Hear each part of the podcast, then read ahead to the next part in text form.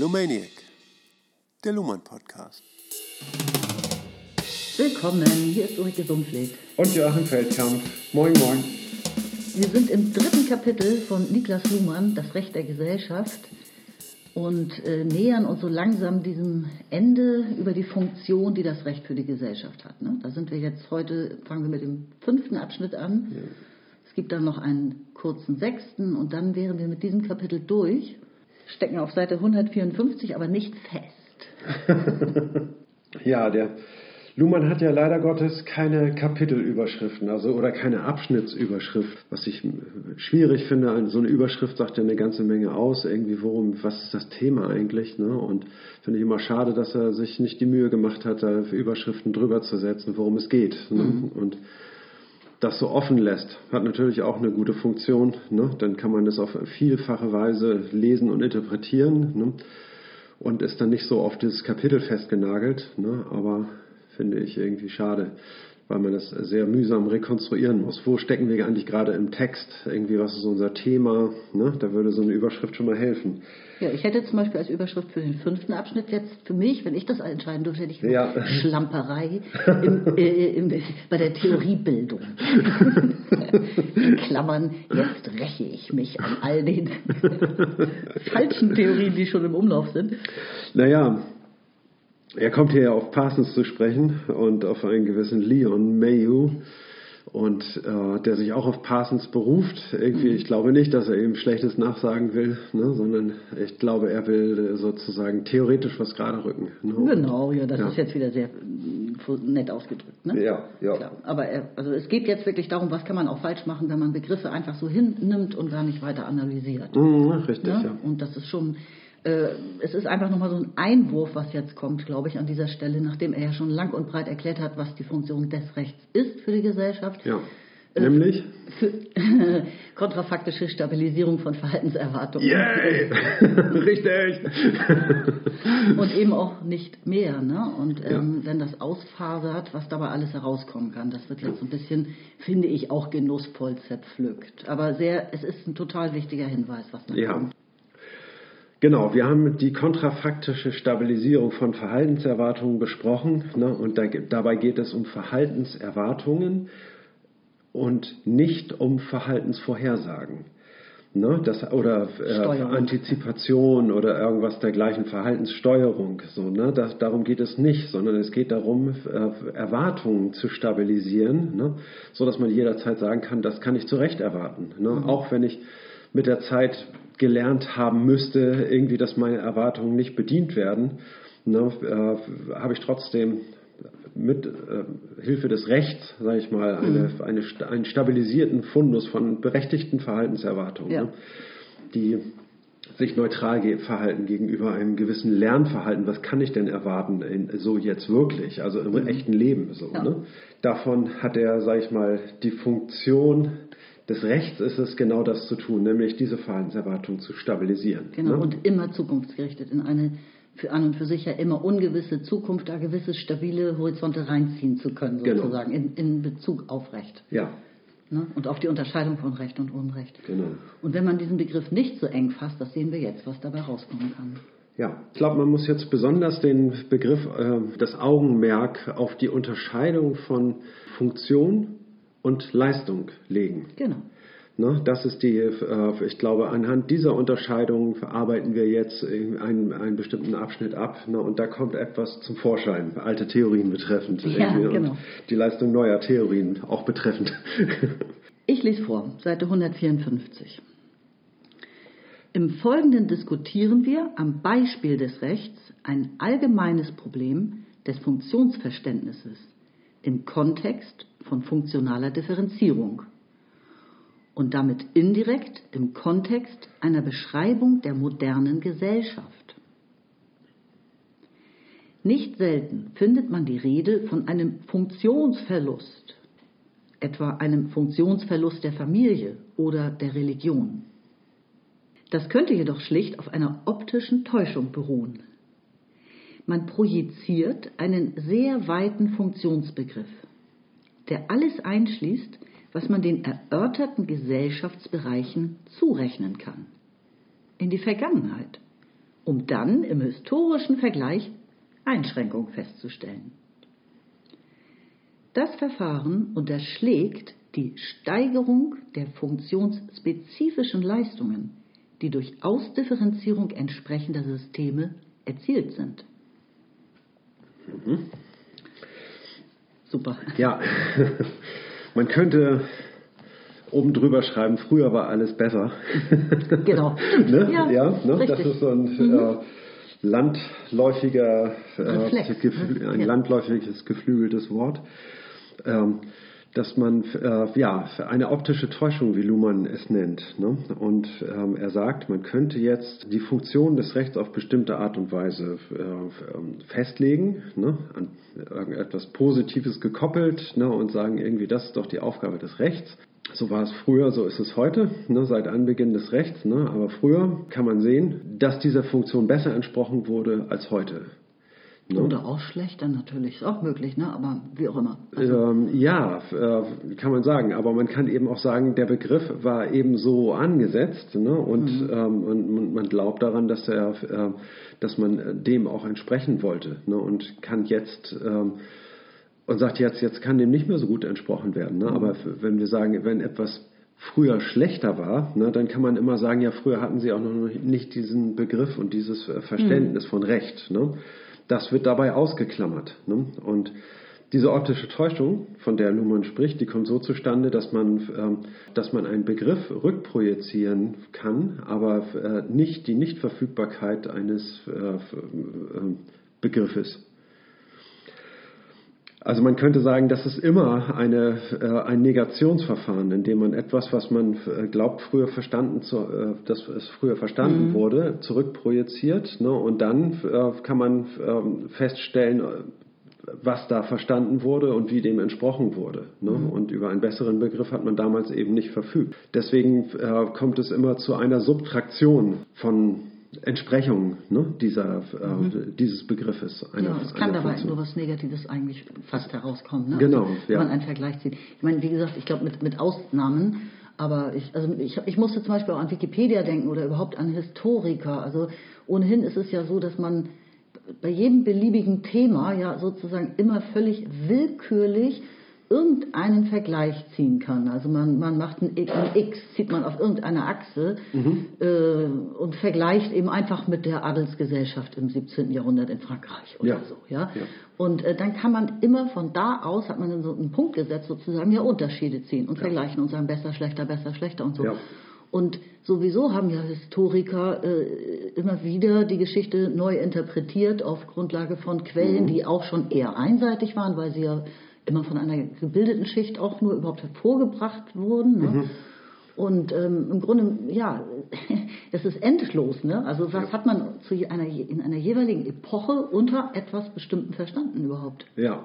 Was damals der Ausgangspunkt war für rechtliche Entwicklungen zum Beispiel. Ja, ist ganz schwer zu rekonstruieren. Ja. Ne? Wir haben immer die heutige Perspektive als Beobachter, haben wir immer unser heutiges Verständnis oder unser eigenes, höchstpersönliches eigenes Verständnis mhm. im, im, Hintergrund ne?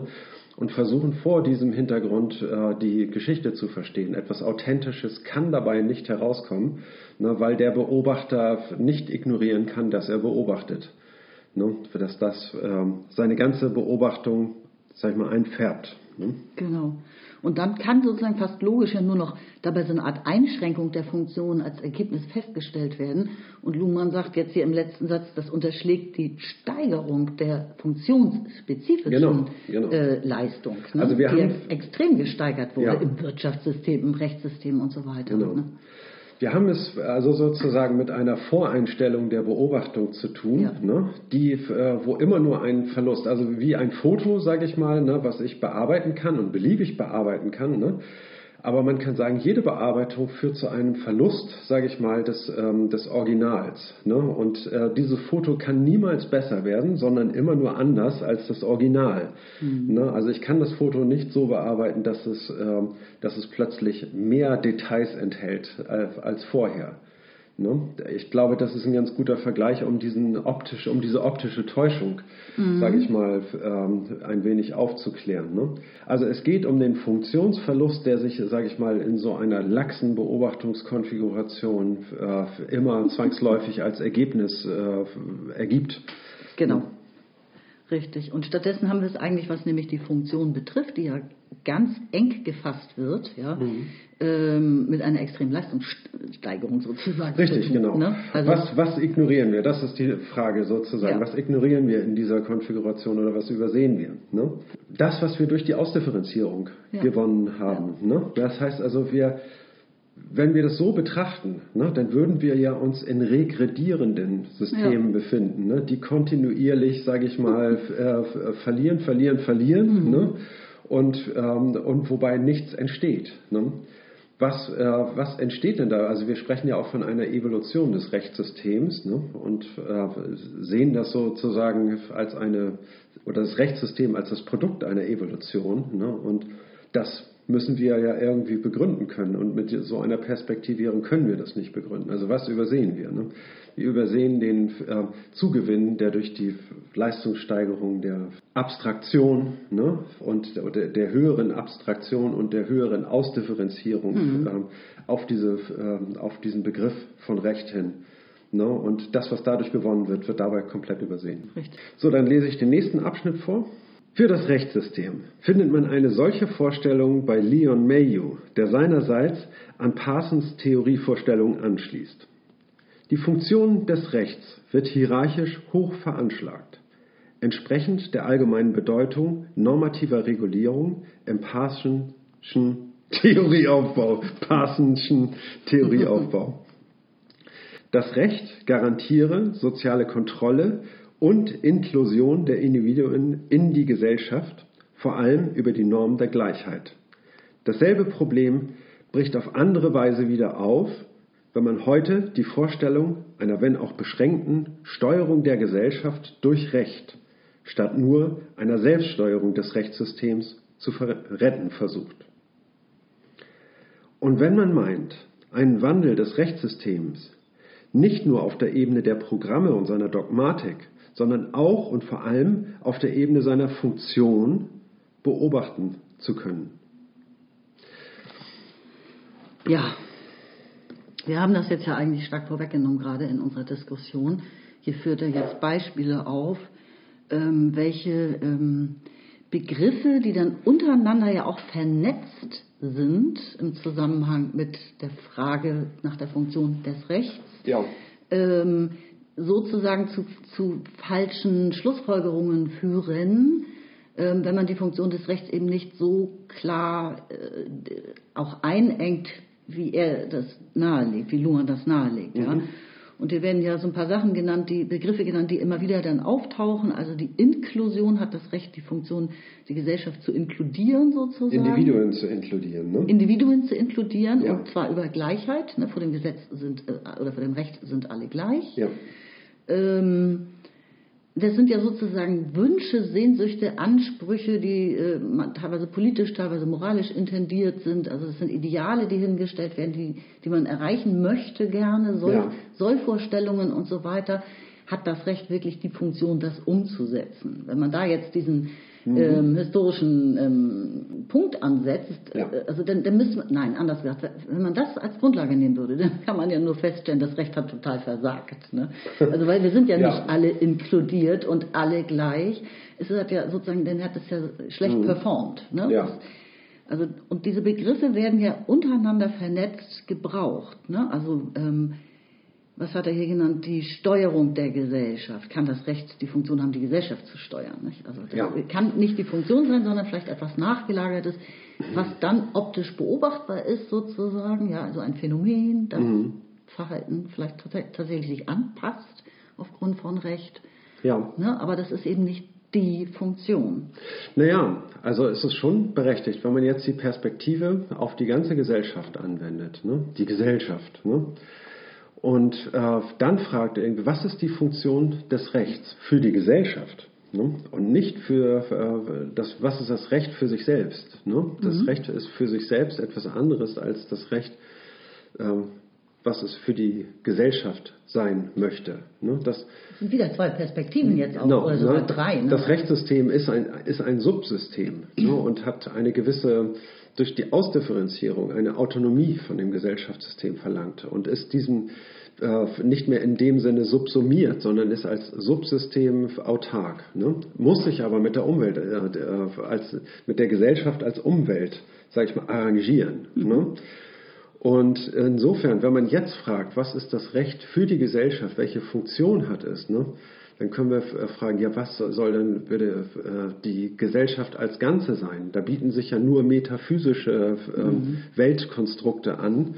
Ne? Hat das Rechtssystem ähm, eine Funktion für die Gesellschaft und ist es dem subsumiert. Ne? Das haben wir eben gerade herausgearbeitet, dass das äh, Rechtssystem das nicht ist, sondern seine, seine äh, Funktion in etwas sehr Abstrakten auf Kommunikation basierenden Theorem aufbaut. Ne? Ja. Also wir haben jetzt nicht diese Gesellschaft als etwas Metaphysisches, ne, sondern wir befinden uns im Kontext einer der juristischen Kommunikation und Selbststeuerung der ähm, Kommunikation und haben hier die äh, Funktion des Rechts ermittelt. Ne? Und wenn wir von der Gesellschaft als Ganzer sprechen, ne, dann ähm, sage ich mal, ist dieser Bereich der Kommunikation deutlich unterschieden von dem anderen Bereich der Kommunikation, wo es, sage ich mal, um die allgemeinen Belange der Gesellschaft geht. Ja, okay. Ich meine, selbst das ist ja eine äh, Perspektivfrage. Die Gesellschaft kann ja sich wünschen, dass das Recht für die Gesellschaft das Verhalten steuert. Ja? Mhm. Vermutlich moralisch sozusagen, moralisch Richtig, ethisch, ne? Moral ne? ist sozusagen ein guter Anknüpfungspunkt, sage ich mal, um das Recht einzufangen, von einer metaphysischen Konstruktion her gesehen. Ja. Genau. Ne? Ja. Aber für das Rechtssystem, also die andere Perspektive ist ja die Binnenperspektive des Rechtssystems selbst das Rechtssystem selbst hat kein Interesse daran, für mehr oder weniger Moral jetzt zu sorgen. Das ist eben gar nicht seine Funktion. Richtig. Seine Funktion ist einfach diese zukunftsgerichtete äh, Planungssicherheit, wenn man so will, also eine gewisse genau. Erwartungssicherheit geben zu können, ne, damit ja. die Menschen überhaupt irgendetwas haben, worauf sie sich verlassen können. Sozusagen. Genau. Und das soll jedem sozusagen zur Verfügung gestellt werden, der äh, eingeschlossen ist. Richtig. Aber daraus äh, eine Inklusion in die Gesellschaft mhm. und, äh, abzuleiten oder dass, es, dass das Recht die Funktion einer sozialen Kontrolle hat. Ne? Das ist eine sehr starke Interpretation. Ne? Genau. Das Recht stabilisiert ganz allgemein Verhaltenserwartungen. Punkt. Ne? Ende der Durchsage. Und das, ist, ähm, und das kann verschieden interpretiert werden, ne? aber da befinden wir uns auch schon in einem anderen Bereich. Ne? Das ist nicht mehr, sage ich mal, die, das Recht, sage ich mal, sorgt nur dafür, äh, dass da eine Homogenität hergestellt wird. Mhm, ne? Genau. Ne? Und das und ist alles. Nach internen Normen. Ja. ja, genau. Ja. Und dann haben wir ja im Moment sozusagen nochmal die dritte Perspektive, eben die soziologische, die das Ganze so äh, mit so viel Abstand wie möglich versucht zu betrachten und ja. sich dabei selbst sieht als Betrachter. Ja. Also Luhmann ist ja jedenfalls dazu in der Lage. Ja. Ne? Und versucht uns das auch einzubimsen. ja. Klar zu machen. Ne? Also auch das letzte war nochmal der Wandel, ne? Das ist, ja. hat das Rechtssystem sogar sein, seine Funktion selbst gewandelt. So selbst diese Fragen werden dann eben gestellt, wenn man sich die Funktion, wenn man die gar nicht so genau bestimmt hat vorher. Ja. Sondern schon als so gegeben, als irgendwie klar hinnimmt. Ja. Oder wenn man, wenn man das meint beobachten zu können. Er sagt allein schon, wenn man das meint beobachten zu können, ne, wie die Funktion des Rechtssystems sich wandelt, ne, das lässt schon darauf schließen, dass die äh, dass man da auf dem Holzweg ist. Mhm. Ne? Das heißt, also man kann natürlich äh, feststellen, dass diese so ein Wandel durch Programme oder durch eine gewisse Dogmatik, die im, im Rechtssystem vorherrscht, ähm, stabilisiert wird. Irgendwie darauf, äh, darauf kann man natürlich Bezug nehmen, ist klar, ne? aber dass ein allgemeiner Wandel der Funktionen konstatiert werden kann, ne? das, ist, äh, das steht auf einem anderen Blatt Papier. Richtig. Ich würde auch sagen, das kann man klar mit Nein beantworten. Mhm. Also bei allem, was ich auch manchmal meckere über zu viel Privatrecht jetzt oder so private Schiedsgerichte oder ja. was auch immer, was es manchmal so für Auswüchse oder Formen oder ja. Ärgernisse gibt oder so, ja. Aber äh, die Funktion ist wirklich gleich geblieben, hat sich ja. überhaupt nichts geändert. Und da sehe ich auch zum Glück gar keine Tendenzen hin, dass sich das ändert. Also da sind wir in dem Bereich, ich erinnere nochmal an, die äh, an die Differenz von Funktion und Leistung. Ne? Wenn wir die Funktion der äh, Gesellschaft beschreiben, dann ist es etwas anderes, als wenn wir die Leistung Genau, dazu kommt Systems, das jetzt auch ne? noch, oder? Darauf, darauf kommen wir jetzt. Ne? Darauf möchte ich nur das Augenmerk Mhm. richten, ne? dass, wir, äh, dass das die die entscheidende Differenz ist. Ne? Dann lese ich mal weiter. Ja. Seite 155. Je nachdem, welchen Funktionsbegriff man offen oder verdeckt zugrunde legt, erscheint die moderne Ausdifferenzierung des Rechtssystems als Problemfall. Gemessen an den traditionellen Erwartungen an eine rechtliche Integration der Gesellschaft erscheint sie als Funktionsverlust, als lack of sufficient articulation with the other differentiated systems of society. Also als Mangel an ausreichender Artikulation oder ja, Kommunikation mit den anderen äh, ausdifferenzierten Systemen der Gesellschaft. Ja, das ist sehr gut übersetzt, ja. So gelinge es dem Recht, trotz eindeutiger juristischer Beurteilung nicht, die Civil Rights Bewegung, vor allem auf dem Gebiet der Rassengleichheit, wirksam gegenüber ökonomischen, aber auch familialen, nachbarlich- nachbarlichen und so weiter Interessen durchzusetzen. So sehr dies zutrifft, die Frage bleibt, ob man dies als Funktionsversagen auffassen muss. Oder ob es nicht richtiger wäre, nicht zuletzt auch unter empirischen Gesichtspunkten, die, sei es traditionale, sei es futuristische Funktionsbestimmung zu überprüfen. Das Festhalten einer weiten und positives betonenden Funktionsbestimmung führt offensichtlich dazu, dass die gegebenen Verhältnisse dann beklagt werden müssen. Das kann man wollen, ja als Aufgabe der Soziologie ansehen, im Unterschied zur Jurisprudenz, der dann Konformismus in einer an sich abzulehnenden Gesellschaft vorgeworfen wird. Aber das Begriffsmanöver ist allzu durchsichtig, als dass die Ergebnisse mehr zeigen als die Voreingenommenheit, mit der man die Untersuchung eingeleitet hatte. Wenn die Diskussion auf diesem Niveau bleibt, sind auch Gegenpositionen nichts anderes als Artikulationen anderer Vorurteile. Ja, äh, also ich denke, dass wir mit unserer Interpretation eigentlich schon ähm, diesen Absatz fast ein bisschen durchdrungen haben, könnte man sagen. Ne? Und ähm, also was müsste man machen, irgendwie, wenn man solch einen Funktionsverlust ähm, diagnostiziert der Gesellschaft und sagt, irgendwie ja das Recht hat äh, früher besser funktioniert als, als heute. Wir haben es mit einem Funktionsverlust zu tun. Na, wenn man diese Rückprojektion äh, eines Rechtsbegriffs, ne, den man irgendwie positiv auffasst, äh, vornimmt ne, und dann eine Bilanz zieht ne, und in einem historischen Vergleich, ne, sei es, ob man das jetzt äh, in die Vergangenheit projiziert oder in die Zukunft, ne, der Effekt ist der gleiche. Ja, in, in solch einem Spiel, ne, sagt Luhmann hier, ne, wäre es die Aufgabe der Soziologie, das eben genau festzustellen, ne, das zu beklagen, diesen Funktionsverlust. Ne, und ähm, darin kann man die Aufgabe der Soziologie sehen. Das ist aber ein bisschen kurz gefasst. Ne? Also, dass man, äh, dass man diese Voreingenommenheit irgendwie noch unterstützt. Was müsste man stattdessen tun? Ne?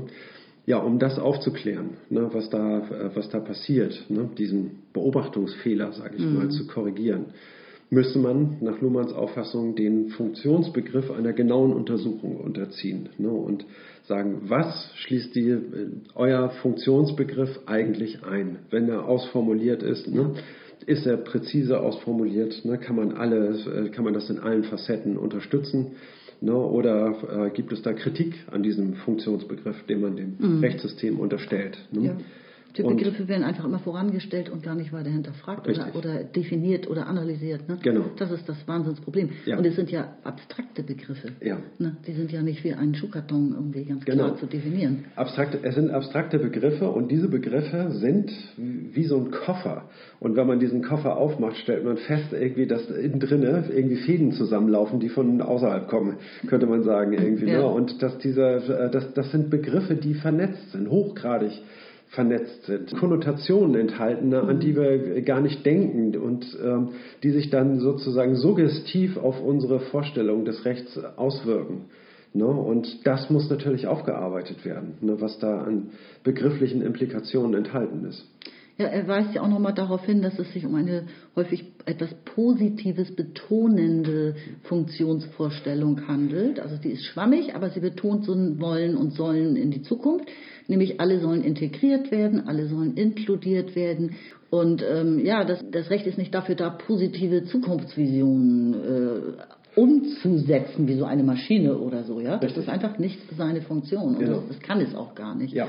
Und daher eben diese ganzen Enttäuschungen sozusagen, denn, oh Gott, das hat ja total versagt, das ist Funktionsversagen. Ja. So, ne? Ja, genau. Er sagt, darf- ich das noch kurz sagen, er sagt ja nochmal, dass obwohl das Recht, das die Civil Rights Bewegung juristisch eindeutig beurteilt hat. Ne? Also diese juristische Beurteilung, das Recht ist, kann das äh, Rechtssystem äh, durchführen, aber eben nicht die, die Umsetzung im Alltag, Genau. die Durchsetzung. Richtig, irgendwie, ne? Das, das, äh, warum verschwindet der Rassismus nicht, wenn es doch äh, juristisch zu verurteilen Ja. ist? Das ist der, das Ziel der Civil Rights Bewegung. Ne? Also dann das, ein ähnliches Beispiel wäre ja eben die Integration. Integration und Inklusion werden häufig so in einem Atemzug genannt und sind auch so umkämpfte Begriffe, ähm, weil zum Beispiel die Integration sich irgendwie ursprünglich mal auf alle äh, bezog und, Ja. und heute gibt es dann so Unterscheidungen irgendwie für Menschen mit Behinderung, da ist das jetzt Integration oder da ist es plötzlich Inklusion geworden und also da wird- es gibt auch ganz schwammiges Begriffswirrwarr und so. Und da, also da kann man auch sagen, da, da muss an solchen Begriffen muss definitiv gearbeitet werden. Absolut. Die werden einfach immer in den Raum geworfen, überall. Also wirklich im Alltag kannst du täglich Ja. lesen, in den Medien eben auch, ne, dass damit gearbeitet wird. Und ganz selten wird eigentlich erklärt und hinterfragt, was damit gemeint ist. Ja, genau. Ja.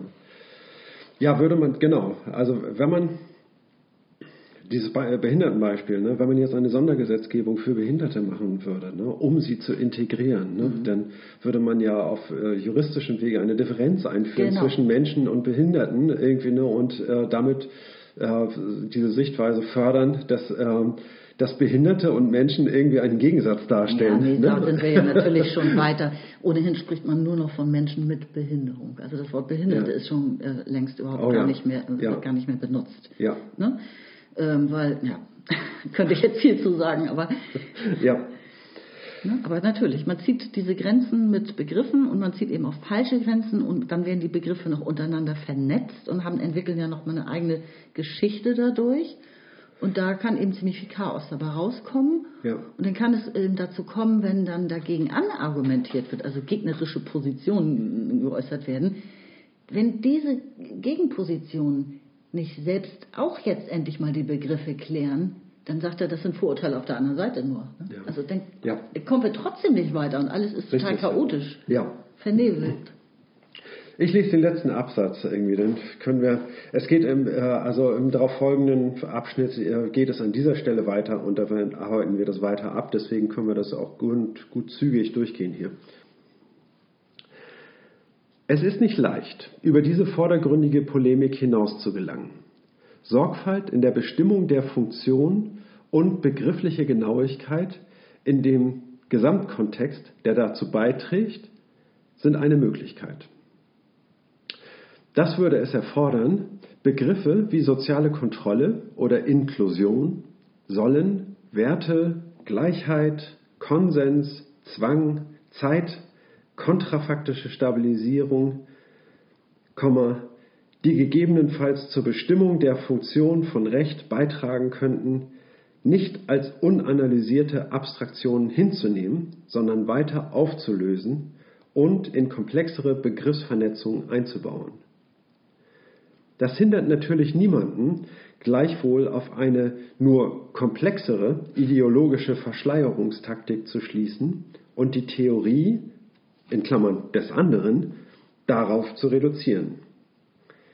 Immerhin könnte dann aber eine Voreingenommenheit in dem Maße erträglicher sein, als sie im Nebeneffekt auch noch zur Förderung wissenschaftlicher Theorieentwicklung beiträgt.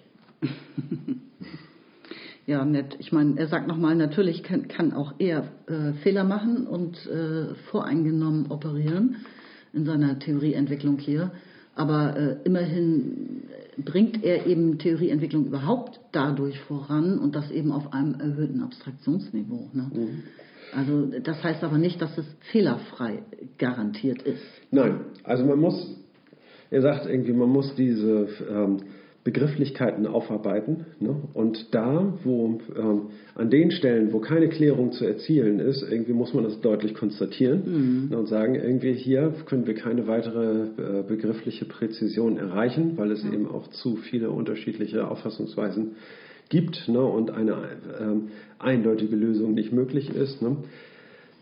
Damit befinden wir uns, sage ich mal, in einer Sackgasse, ne, können aber aufgrund unserer ähm, eigenen der Analyse unserer eigenen Fehlerhaftigkeit sozusagen uns vor zu starken äh, Theorieannahmen schützen. Ne, und sagen, ja. Genau, und, und, sagen irgendwie, wir müssen uns an der Stelle äh, zurücknehmen irgendwie und uns auf das reduzieren, was wir wirklich klar verstehen. Mhm. Ne, und das ist eben diese Abstraktion. Ne, und ähm, und die Feststellung, dass man mit allen Implikaten, die etwas Positives, ähm, ich sage mal in Klammern moralisches, äh, festhalten, ne, wohin, wofür das Recht äh, dienen soll, damit müssen wir uns, dann, äh, müssen wir uns zurückhalten. Ne?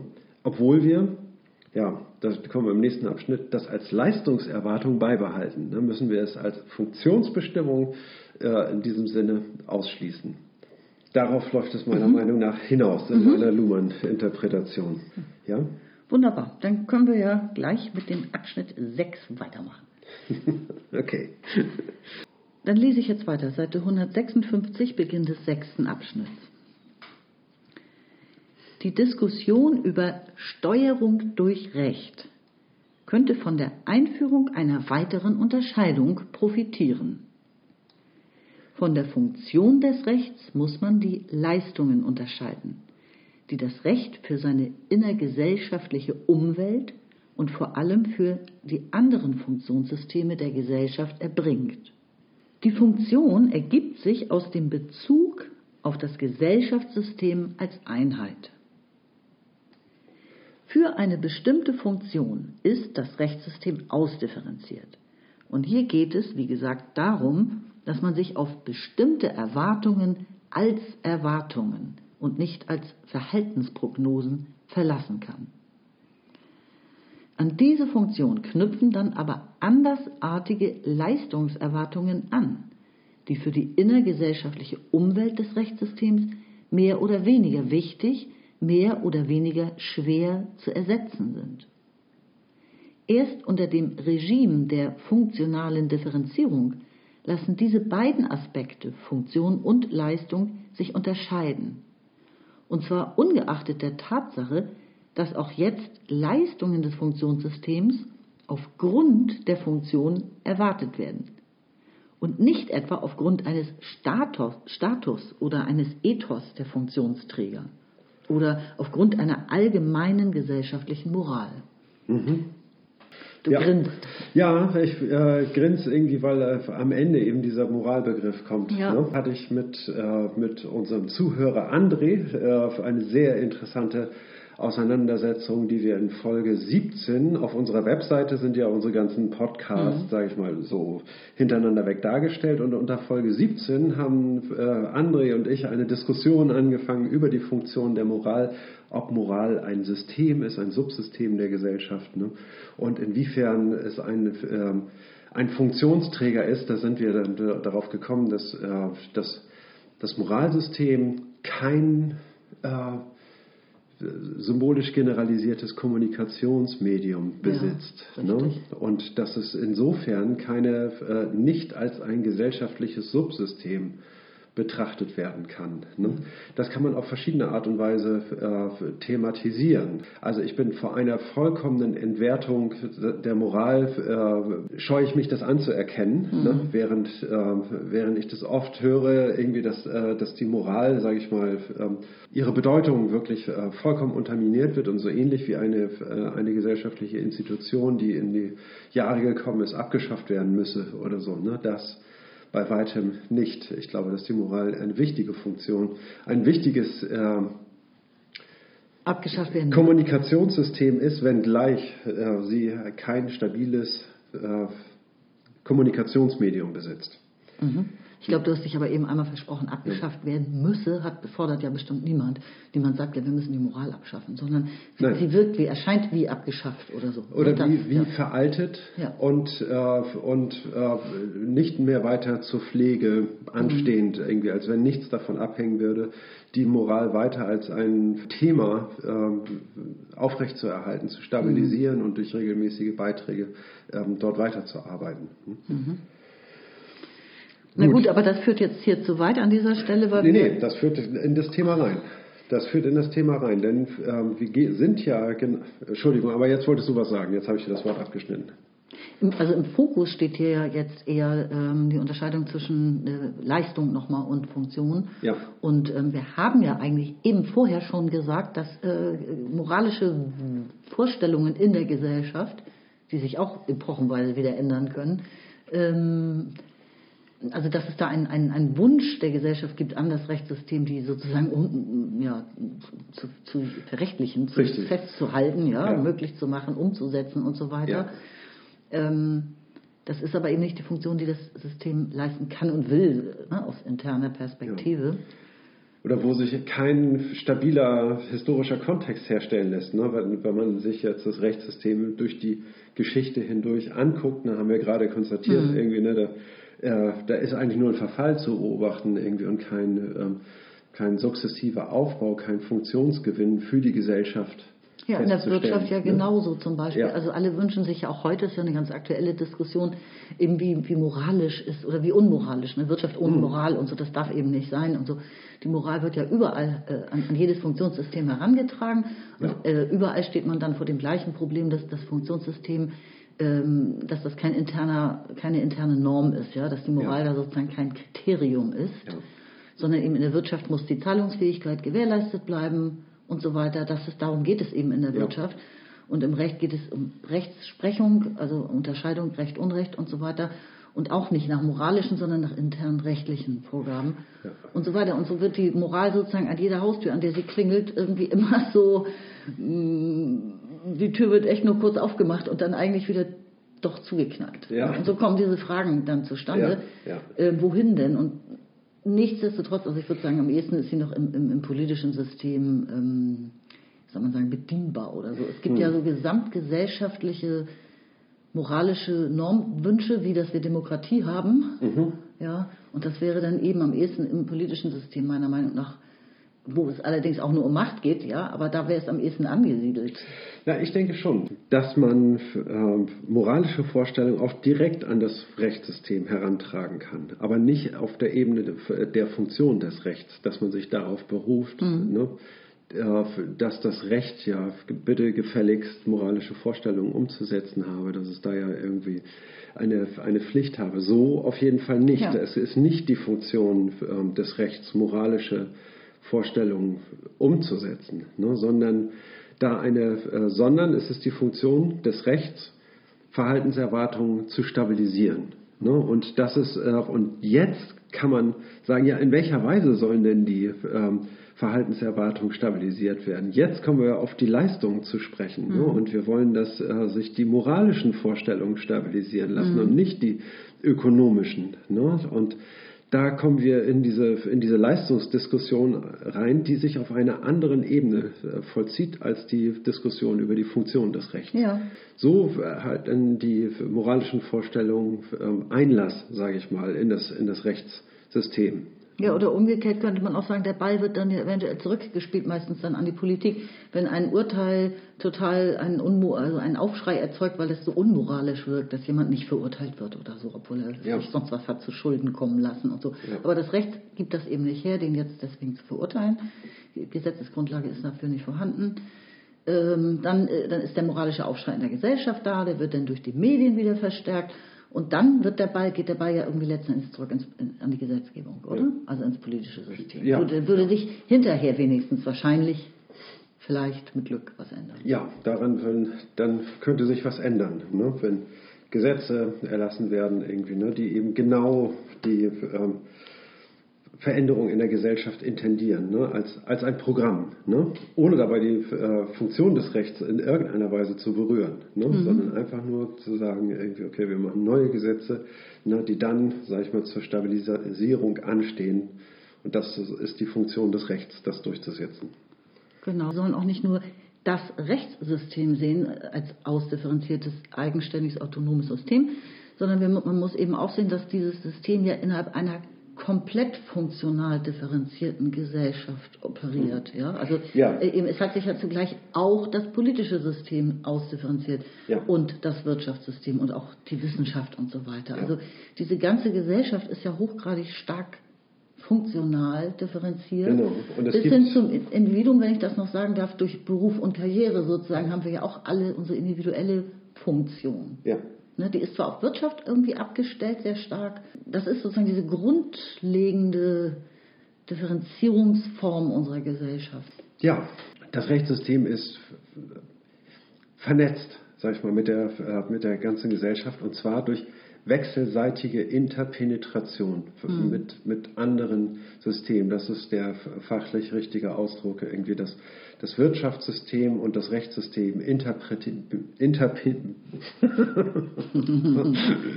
interpenetrieren sich wechselseitig. Ne? Und ja. das Politiksystem und das äh, Rechtssystem und das Politiksystem und das Wirtschaftssystem interpenetrieren. Ja, und Wissenschaft äh, interpenetriert auch. Ne? Also ja. Fakten gelangen ja als, äh, aus der Umwelt, externe Fakten gelangen ja auch ins Rechtssystem. Ja. Ne? Weil Wissenschaft wird zur Rate gezogen. Ja, ja, ja. Genau, ne? aber es sind jeweils unabhängige äh, Systeme voneinander mhm. mit einer autonomen Funktions, mit autonomen Funktionsbegriffen. Ja. Ne? So, dann lese ich den nächsten Abschnitt vor. Wir sind auf Seite 157 und ich würde sagen, das ist so grob die Zeile 12. Bei der Analyse der Funktion des Rechts mussten zwei Gesichtspunkte zurückgestellt werden, die jetzt als mögliche Leistungen des Rechts diskutiert werden können, nämlich die Verhaltenssteuerung und die Konfliktlösung. Nicht nur die Durchhaltbarkeit von normativen Erwartungen sondern auch zahlreiche andere gesellschaftliche Funktionen und nicht zuletzt alltägliche Verhaltenskoordinationen sind darauf angewiesen, dass Menschen sich tatsächlich so verhalten, wie das Recht es vorschreibt.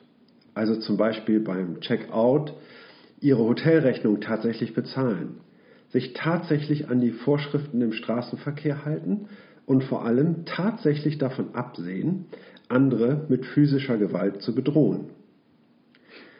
Selbst wenn man sicher sein kann, dass solche Erwartungen berechtigt sind, genügt das allein nicht, um eine etwas anspruchsvollere soziale Normalität der Komplementarität des Verhaltens zu erreichen. Andere Interaktions- oder Organisations- oder Funktionssysteme der Gesellschaft sind in dieser Hinsicht auf Subvention durch das Recht angewiesen. süß. Subvention finde ich ja irgendwie niedlich ausgedrückt. ja. Unterstützung des Rechts, ne?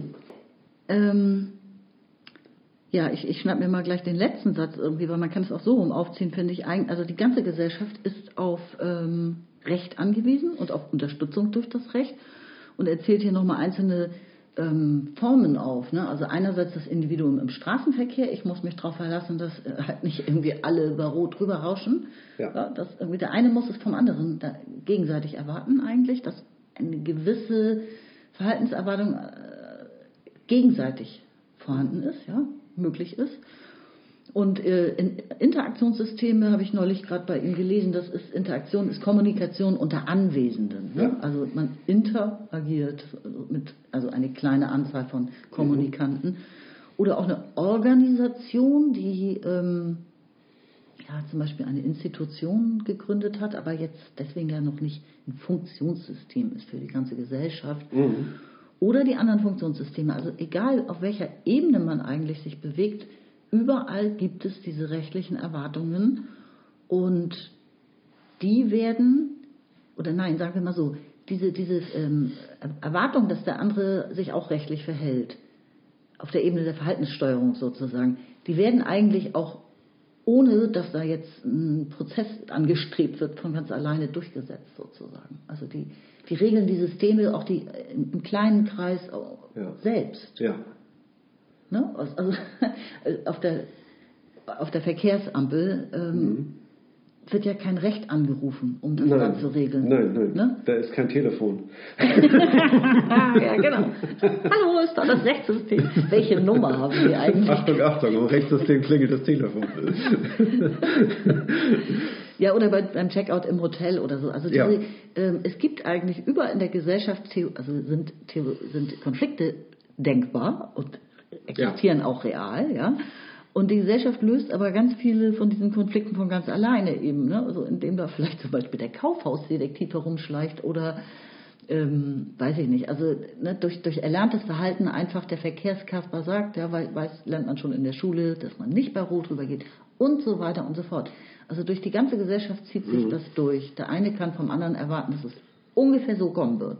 Ja, richtig. Ne? Und dann, ähm, das ist, äh, das kann man erwarten, tatsächlich auch durch die Leistung des Rechtssystems.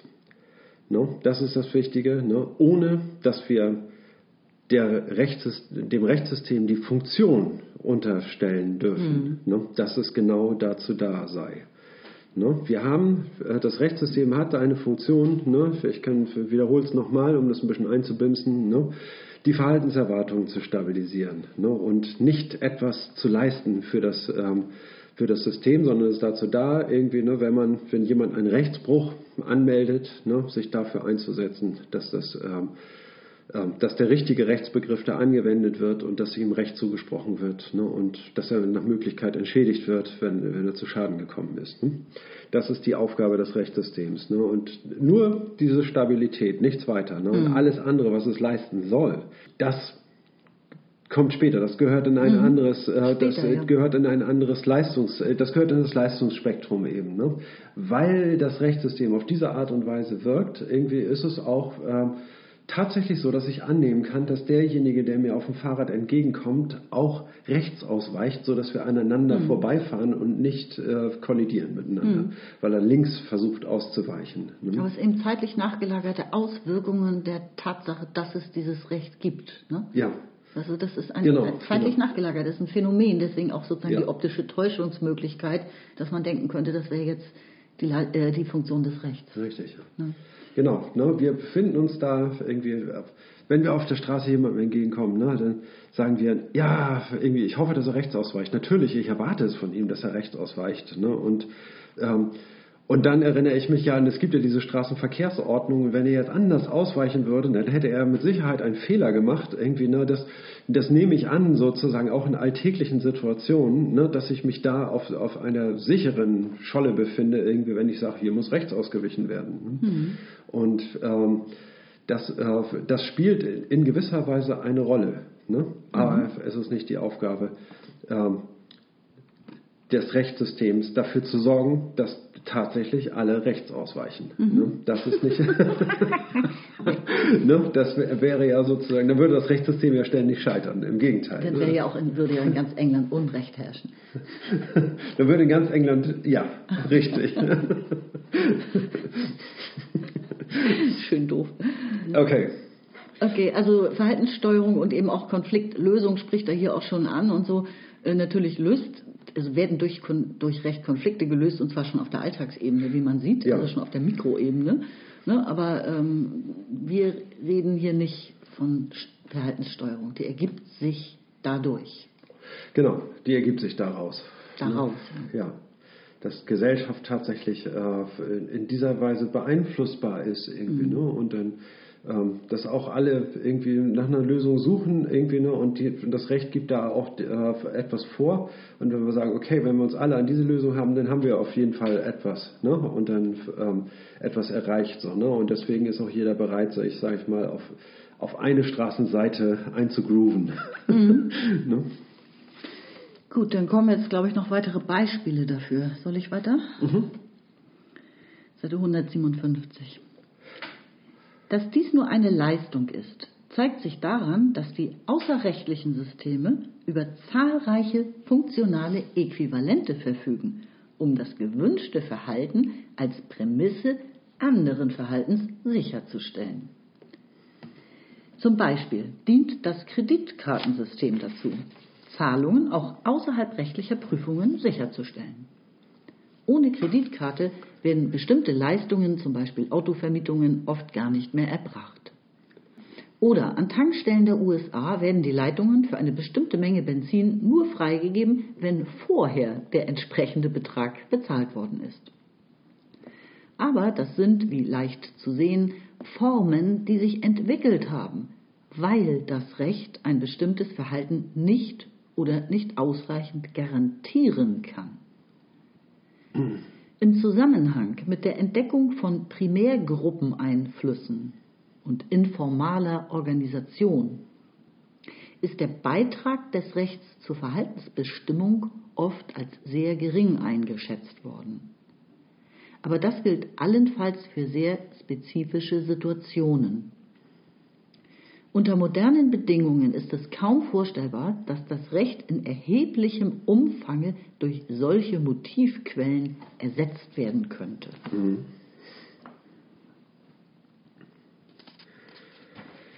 Ja, wir haben es jetzt äh, mit den Verhaltenserwartungen zu tun und wir sehen in der, in der Gesellschaft, dass ja Vorkehrungen getroffen werden, um, äh, um ein bestimmtes Verhalten unabhängig vom Recht auch durchzusetzen. Mhm. Ne, zum Beispiel das, äh, ja, er hat hier das Beispiel der Kreditkartenzahlung. Mhm. Ne? Was wird dadurch sichergestellt eigentlich? Kein Betrug, es wird Betrug verhindert. Ja. Du kannst jetzt nicht, also du musst, du bist garantiert zahlungsfähig. Genau. Ja sonst prellen. Und das ist durch deine, dadurch, dass deine Kreditkarte dir äh, einen Kreditrahmen einräumt, irgendwie ist dann äh, ist das dann in Ordnung sozusagen. Das ist eine, eine rechtliche Prüfung, braucht da nicht durchgeführt äh, zu werden. Ne? Wenn, wenn der Kreditkartenaussteller Kredit gewährt, ist der Kunde zahlungsfähig und das reicht aus. Ne? Und, genau. der, und der äh, Kreditkartengeber äh, garantiert sozusagen diese Leistung. Ne? Mhm. Das ist etwas, was sich außerhalb des Rechtssystems in der Privatwirtschaft ähm, vollzieht und damit wird Betrug verhindert, ne, der ja rechtlich verboten ist. Ne? Also gibt es andere Steuerungssysteme, die eine Normativität, sage ich mal, durchsetzen können. Ne? Dass Hotelrechnungen bezahlt werden mhm. oder dass Rechnungen aller Art bezahlt werden. Lichtschranken, Kamerasysteme. Ist nicht auch der ja. Kaufhausdetektiv, der schon zum dritten Mal um einen rumschleicht, irgendwie so ein ja. Versuch, Betrug zu verhindern? Genau. Ist ne? doch auch sowas, ne? Er hat nicht dieselben Rechte wie die Polizei. Er darf zum Beispiel nicht die Taschen einfach durchsuchen. Ne? Höchstens denjenigen auffordern, seinen Tascheninhalt auszuleeren. Ne? Dann, ja, diese Dinge äh, nehmen Einfluss auf äh, eine äh, Normativität und man sagt, ja, der ähm, Einfluss des Rechts auf die Gesellschaft sei sehr gering ne, zur Verhaltenssteuerung. Mhm. Warum entsteht dieser Eindruck? Dieser Eindruck entsteht dadurch, weil man feststellt, ja, durch Strafverfolgung und äh, Bestrafung von, von Kriminellen kann, keine, kann dieses gesellschaftliche Problem der mhm. Kriminalität nicht gelöst werden. Mhm. Ne?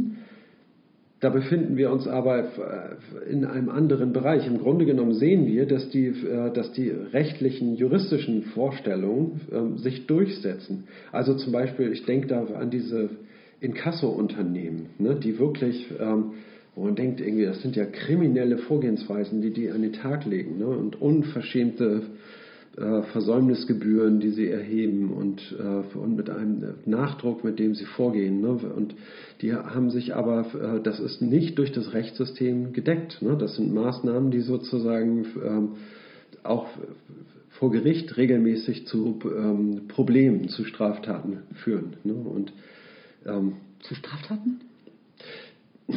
Hast du dich, glaube ich, versprochen. Ja, zu äh, Rechtskonflikten, sagen ja, wir so. Ja. Ne? Das ist besser ausgedrückt zu Rechtskonflikten führen. Mhm. Ich habe das nicht so ganz verstanden mit diesen Primärgruppeneinflüssen. Ich habe jetzt ja. gesagt, meint er damit Lobbyismus oder was? Also ich konnte nicht ganz verstehen, was er meint. Also Primärgruppen sind, ähm, ich sag mal so, es gibt in der, äh, in der Gesellschaft äh, Gruppen von Personen, die einen Einfluss auf, die, äh, auf das gesamtgesellschaftliche Verhalten nehmen. Ne? Und Primärgruppen sind, äh, sage ich mal, solche Gruppen, die in gewisser Weise Innovationen äh, zuerst ähm, durchleben bevor sie sie an die Gesellschaft weitergeben. Ne? Okay. Man könnte das so zum Beispiel an, an Moden festmachen. Ne? Moden entstehen meinetwegen in der, in der Skater-Szene ne? oder in der, ähm, in der Haute Couture oder äh, ja, oder in, äh, in bestimmten gesellschaftlichen Bereichen ne? und von da aus verbreiten sie sich dann irgendwie durch die ganze Gesellschaft ne? und äh, ähnliches vollzieht sich in vielen anderen Bereichen der Gesellschaft, könnte man sagen.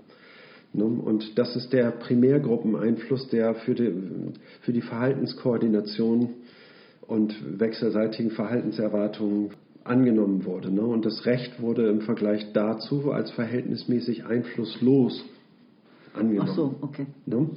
Und, aber ich denke, ähm, das ist gar nicht so. Ne? Das ist nur ein flüchtiger Eindruck, irgendwie, der durch ähm, bestimmte Fakten entsteht. Ne? Zum Beispiel, dass sich Kriminalität nicht verhindern lässt durch noch höhere Strafen. Irgendwie, das kann man als, äh, als erwiesen ansehen, ne? dass das nur einen geringen Einfluss auf das Verhindern von Kriminalität hat.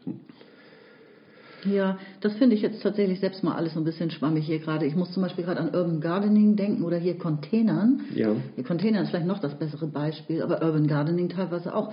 Es gibt ja sozusagen so Guerilla-Aktionen, die ja quasi illegal sind, ja, im öffentlichen Raum was zu bepflanzen oder ähm, Müll, der ja Privatbesitz ist, ja, ähm, zu durchsuchen auf, nach noch brauchbaren Lebensmitteln. Ja.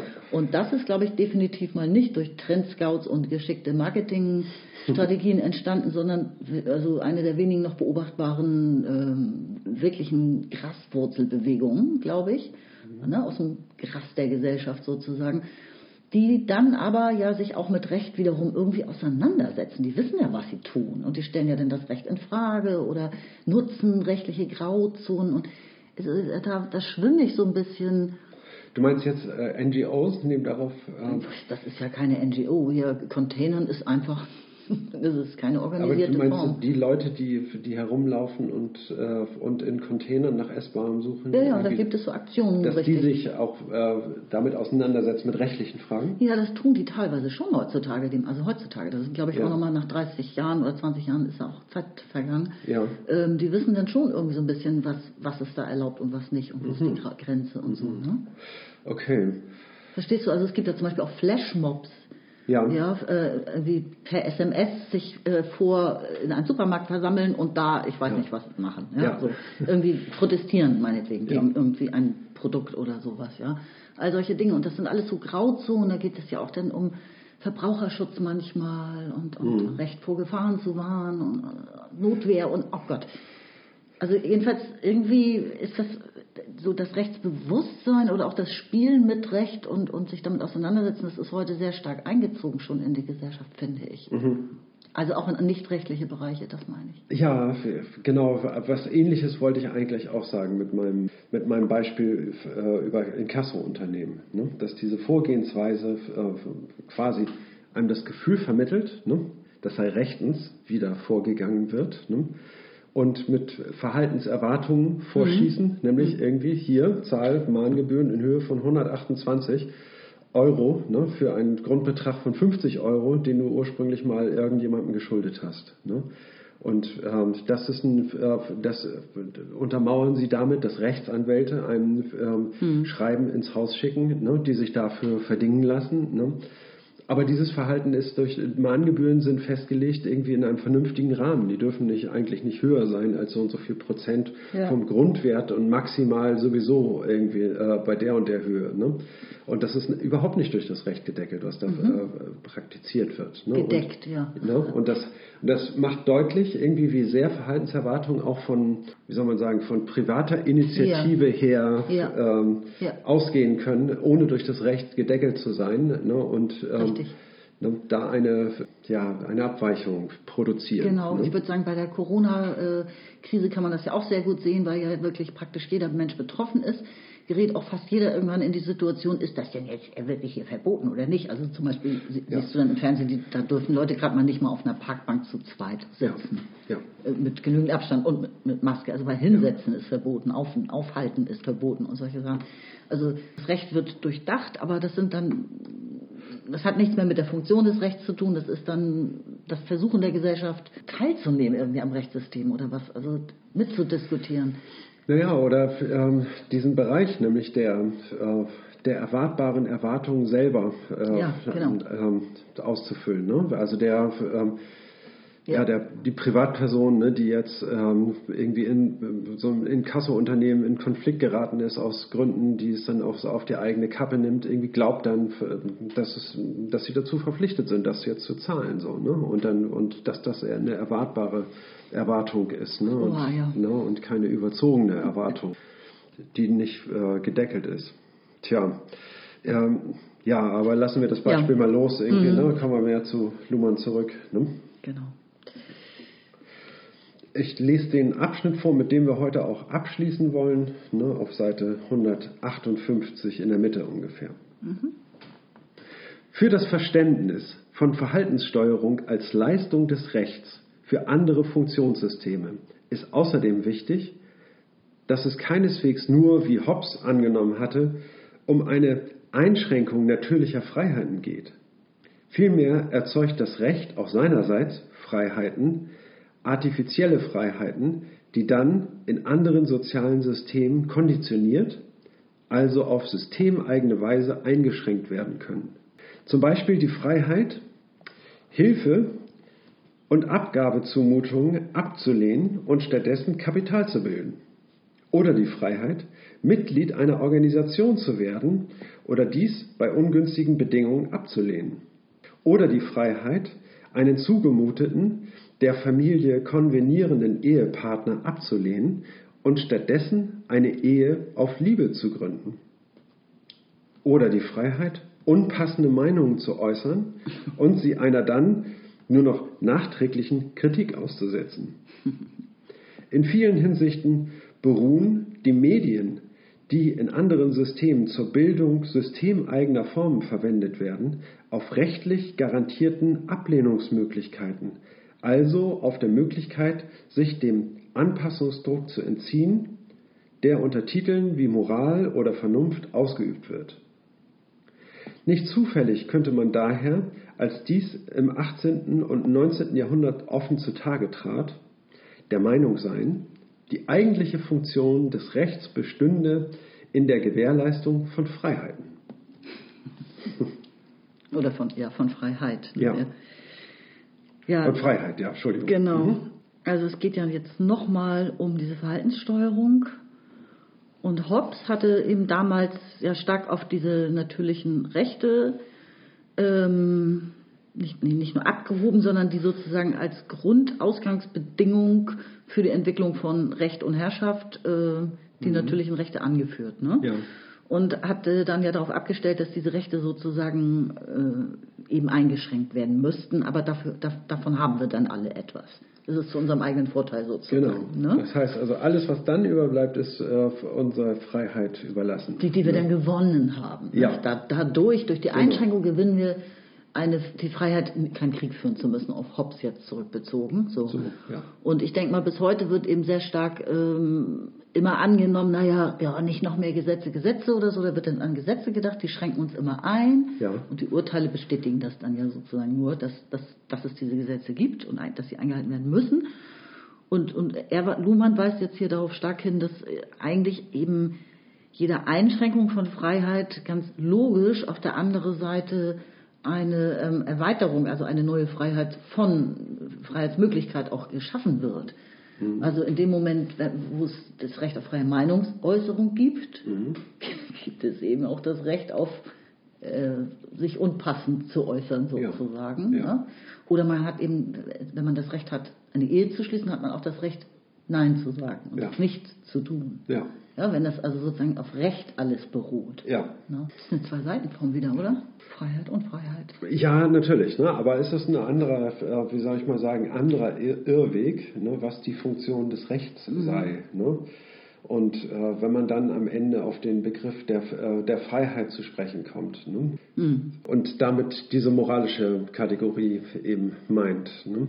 Das wäre eine andere Erfüllung eines Funktionsbegriffes, der genau dasselbe zutage fördern, was wir am Anfang, äh, wir würden eine Erosion unserer Freiheiten feststellen, würden wir das als die Funktion des Rechts sehen. Ne? Und äh, würden wir feststellen, irgendwie, okay, wir haben es mit einer Erosion von Freiheiten zu tun, die uns äh, dieser mhm. Rechtsbegriff, der die Freiheit schützen soll, äh, gewährleisten sollte.